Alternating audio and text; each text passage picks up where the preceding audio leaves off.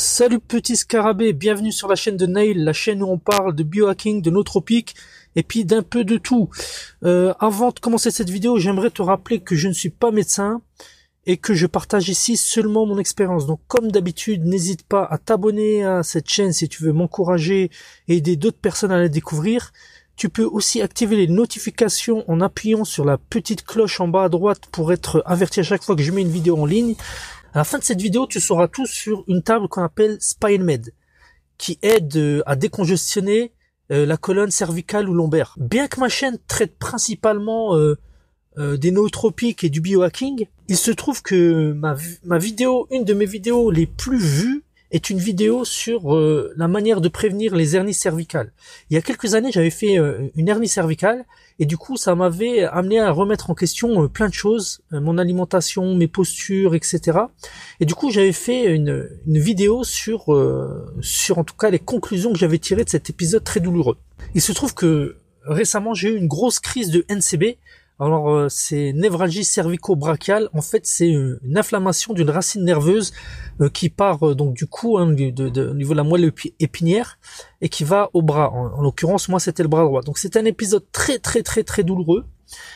Et du coup, j'avais j'avais plus été embêté par ma cervicale depuis depuis des années. Et en fait, ce qui s'est passé, c'est que j'ai eu un laisser aller aussi bien au niveau de mes postures que euh, au niveau de mon alimentation et tout ça.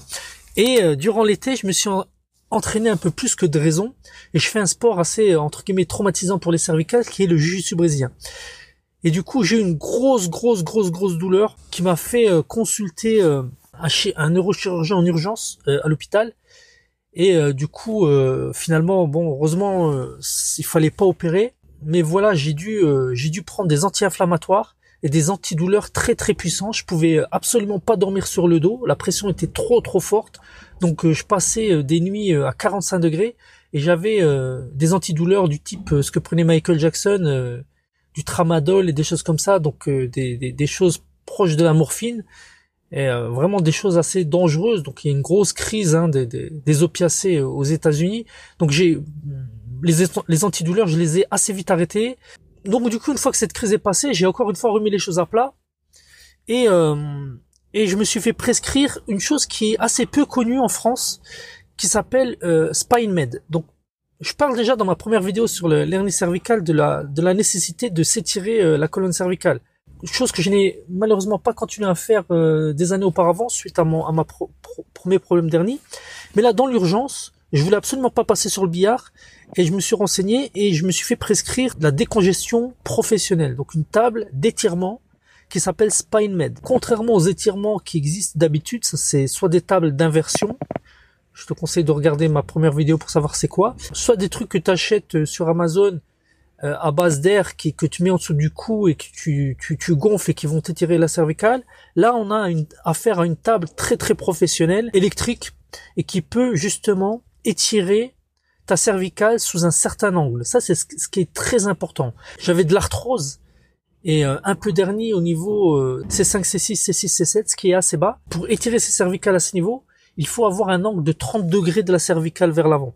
Et donc du coup, bon, je vais te mettre des vidéos, tu, tu vas, tu vas un peu mieux comprendre. Et du coup, ça, c'est des machines professionnelles qui peuvent mettre pas mal de pression, pas mal d'étirement, pas mal de kilos de pression. Je pense que ça peut aller jusqu'à euh, une quinzaine de kilos, je crois, au niveau de la cervicale et voire plus au niveau de la lombaire. Et qu'est-ce que ça permet? Ça permet euh, de décongestionner les disques intervertébraux, ce qui peut permettre d'une part de faire revenir une hernie à sa place euh, si tu as une hernie, en diminuant la pression à ce niveau, et d'autre part ça permet aux nutriments de pouvoir réintégrer euh, les disques intervertébraux, c'est-à-dire faciliter l'afflux de nutriments et de et d'eau parce que euh, les disques intervertébraux sont aussi constitués d'eau, ils ont besoin de se réhydrater, et donc ça permet de faciliter la réhydratation et euh, l'afflux de nutriments sur ces disques intervertébraux, d'où euh, l'accélération de leur réparation. Donc alors c'est comment se passe une séance de spine med? Donc il faut savoir qu'on monte pas en pression au premier jour. Déjà, c'est quatre séances par semaine pendant un mois. Donc c'est assez régulier. Hein. Donc il s'agit pas de le faire une fois et c'est réglé. Non, c'est c'est euh, assez régulier pendant quatre semaines. Et ça dure, la séance dure 30 minutes à peu près. Ok? Et chaque jour, on augmente euh, la traction. Donc euh, si le premier jour tu es à 3 kg, le deuxième jour tu seras à 4 kg en traction maximum, je parle, hein, etc., etc. Et donc et durant la même séance, tu montes pas directement à la puissance maximale programmée. Tu montes petit à petit par palier. Et une fois que tu as atteint ce palier, euh, tu alternes une minute de traction, 30 secondes de, de, de, diminution de traction. Jusqu'à atteindre au bout d'un certain jour la traction maximum. Et donc là, à partir de là, tu termines tes séances toujours de la même manière. La séance débute. On augmente les tractions. Une minute, 30 secondes de repos jusqu'à atteindre la traction maximum durant la même séance. Une fois qu'on arrive à la traction maximum, on va dire 10 kg.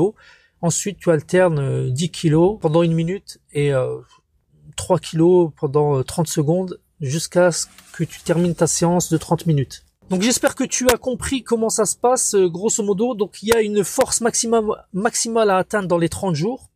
Tu vas pas la faire dès la première séance, tu vas monter crescendo jusqu'à atteindre cette, cette séance. Et durant la même séance, tu euh, alternes traction et décontraction euh, jusqu'à atteindre la force maximum programmée pour cette journée. Ok, donc vraiment très intéressant à faire. Si maintenant euh, tu n'as, on t'a, pas proposé ça et que tu n'es pas chaud pour la chirurgie et que tu n'es pas un cas euh, d'urgence pour la chirurgie, je te conseille grandement que tu aies des douleurs cervicales ou des douleurs euh, lombaires, d'essayer ces tables de traction SpineMed qui sont très peu connues, très peu utilisées en France a posteriori, quelles sont les erreurs que j'ai faites? Je pense que j'ai vraiment négligé ma posture euh, ces dernières années. Je pense que c'est la, plus grosse erreur que j'ai faite. Et je me suis laissé aller un peu, pas trop quand même, mais un peu au niveau de l'alimentation. Donc du coup, j'ai réintégré, euh, j'ai réintégré euh, tout un tas de compléments anti-inflammatoires et, de, et du nutriment anti-inflammatoire, comme du curcuma mélangé à du poivre, je reprends beaucoup plus régulièrement mes compléments MSM, chondrotine et glucosamine que j'avais euh, vraiment laissé un peu de côté. Et donc du coup là j'ai réintégré ça et je vais aussi euh, refaire mes exercices pour la cervicale. Avant je faisais beaucoup d'exercices pour la cervicale. J'avais beaucoup euh, utilisé des exercices que j'avais trouvé dans un dans un livre, la méthode Mackenzie donc je dois dire que j'avais été assez laxiste, étant donné que j'avais plus de douleur et que tout allait bien, j'avais arrêté. Donc ça c'est le grand danger, c'est de penser que parce qu'on a plus mal, c'est bon, on peut reprendre ses anciennes habitudes. Et ça voilà, c'est pour ça que je tenais vraiment à faire cette deuxième vidéo, qui est une suite à ma première vidéo et pour être euh, totalement transparent. Et j'ai des gens parfois qui me demandent comment ça va ta cervicale.